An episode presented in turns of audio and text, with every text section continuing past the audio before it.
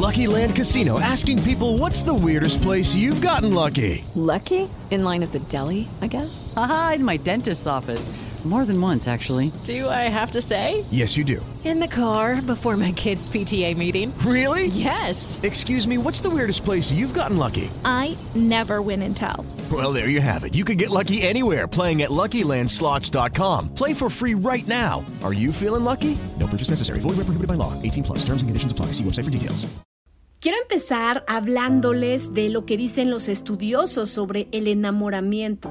Y es que se ha descubierto que igual que ocurre con las sustancias psicoactivas, cuando nos enamoramos ocurre una cascada neuroquímica dentro de nuestra cabeza. Y no solo esto, ¿eh? con relación al tema de la pareja se han hecho varios estudios donde han descubierto que los pequeños detalles son los realmente importantes. También que el amor engorda y hasta se ha descubierto que las redes sociales son la primera causa de divorcio, esto al menos en Estados Unidos. Pero yéndonos a la parte emocional, ¿sabemos lo que es el amor y qué tipo estamos viviendo? Robert Stenberg es uno de los científicos más reconocidos en el campo del enamoramiento y el amor, y él dice que hay tres cualidades clave en las relaciones de pareja, intimidad, pasión y compromiso. Cuando estos tres elementos se compaginan, se vive la expresión más intensa y gratificante del amor. Por otra parte, comenta que hay siete formas de amar. Cariño, donde hay amistad auténtica, intimidad, pero no pasión ni compromiso. Encaprichamiento, donde hay pasión, pero no hay ni intimidad ni compromiso. El amor vacío, una relación interesada únicamente. El amor romántico, la pasión y la intimidad hacen que la pareja sienta gran atracción, pero no hay compromiso. El amor sociable es donde hay intimidad y compromiso, pero no pasión. El amor fatuo es donde no hay intimidad.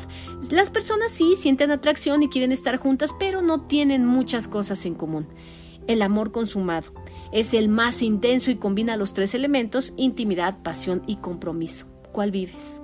Bueno, ahora pasamos a lo que no es amor, o sea, el amor tóxico. Y este se caracteriza por conductas de dependencia emocional o control que convierten la relación de pareja en dañina. Hay rasgos llamativos del amor tóxico que pueden ser la vida social limitada, o sea, cuando los miembros de la pareja dejan de lado sus amistades y se vuelcan exclusivamente en la pareja. Y esto puede llevar a la obsesión por la relación, debido a la inseguridad de alguno de los miembros.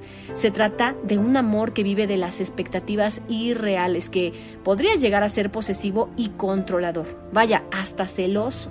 En las relaciones tóxicas también se denota la manipulación y llega la mala comunicación a crear conflictos excesivos. Ahora que sabes un poquito más de los rasgos de las relaciones de pareja, piensa, ¿de qué lado estás? ¿Qué tipo de amor estás viviendo?